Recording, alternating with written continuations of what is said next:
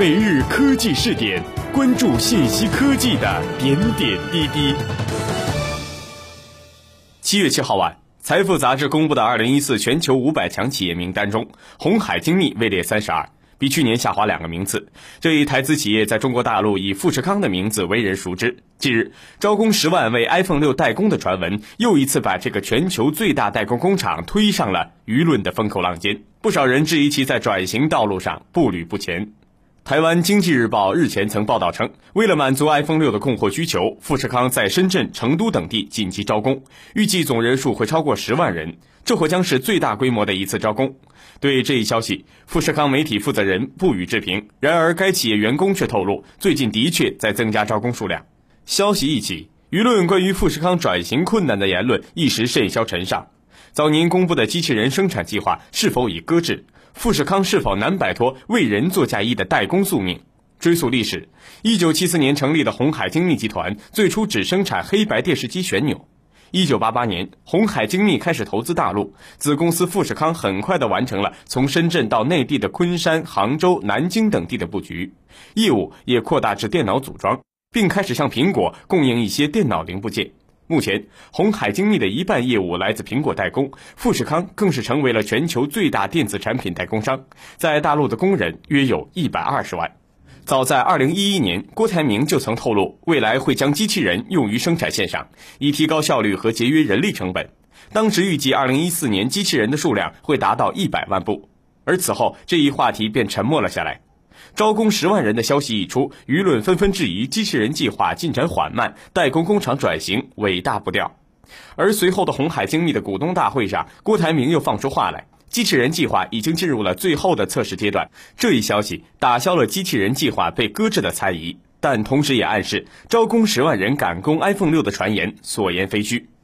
富士康二零一三年营收增长百分之零点八，远低于二零一二年的百分之十二点四。今年更是从财富全球五百强企业名单的三十名跌至三十二名。即便是启动了机器人计划，也仅仅是生产线上的转型，代工的商业模式如何转型，才是富士康转型的要点。此前消息显示，富士康尝试过生产自有品牌的手机配件及电视机，但都不见下文。二零一零年，富士康也曾开启了向市场销售方向的战略转型，提出四路门店加一个网站的销售渠道。然而，二零一三年三月，与麦德龙合作的电器商城万德城因经营模式不善，关闭了上海的七家门店。可以进驻购物商场、大型超市的店中店敢闯数码，目前的布局仍然只限江浙地区。布局于三线以下城市的万马奔腾门店，则在二零一二年就已扩张停滞。线上渠道飞虎乐购更是因为内讧而效益平平，不为人知。今年六月，富士康更是宣布了出售所持有的赛博数码股份。分析认为，此举意味着富士康与内地零售渠道合作伙伴赛博数码分手，也意味着富士康的销售战略到此全线溃败。这个拥有一百二十万工人的庞大代工工厂要转型，似乎尾大不掉，步履维艰。在技术方面，富士康号称已经在全国范围内申请了十二点八四万项专利，其中六万四千三百项获批。曼哈顿专利顾问公司 Invision IP 数据显示，二零一三年富士康是美国前二十大专利持有公司之一。郭台铭去年十月份也曾经说，富士康已经为人脸识别技术递交了三百项专利申请，正可谓穿戴设备斥资开发生物识别传感器等新型科技。然而，今年四月份，富士康宣布已将大量通信技术专利出售给谷歌。一边为苹果代工硬件生产，一边则为其移动市场的最大竞争对手谷歌提供专利实力做技术代工。由此可见，虽然拥有强大的技术和人力，但无论在硬件还是在软件上，富士康都是在为别人做嫁衣。而关于此次专利出售的营收，富士康并未透露。在今年六月底的红海精密股东大会上，富士康总裁郭台铭表示，业务转型是富士康在未来十年内可持续增长的关键。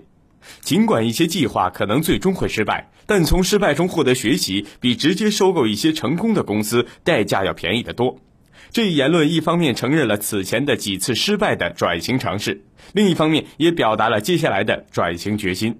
郭台铭表示，未来红海精密的商业模式将会融合软件、硬件及台湾的无线网络。据了解，早在2013年，红海成为赢得台湾 4G 电信运营牌照的六个竞标者之一。这一转型迹象在本次股东大会上得以证实。郭台铭还表示，未来这一模式会扩大到全球，这表明向电信服务转型，台湾仅只是个试点。郭台铭一直以来向内部员工传递的观点是，富士康一直在尝试着从目前纯粹的制造导向模式过渡到技术导向模式，进而转变为贸易导向的运营模式。就目前而言，似乎已经过渡到了技术导向上，但实际上却离不开对代工制造的依赖。不过，种种迹象都表明，富士康的确在转型，可到底转向哪里，对于大众来说仍然是个不够明朗的猜想。好了。以上就是我们今天的每日科技试点，欢迎大家通过 QQ 群同我们交流，QQ 群号是二四六零七二三七零二四六零七二三七零。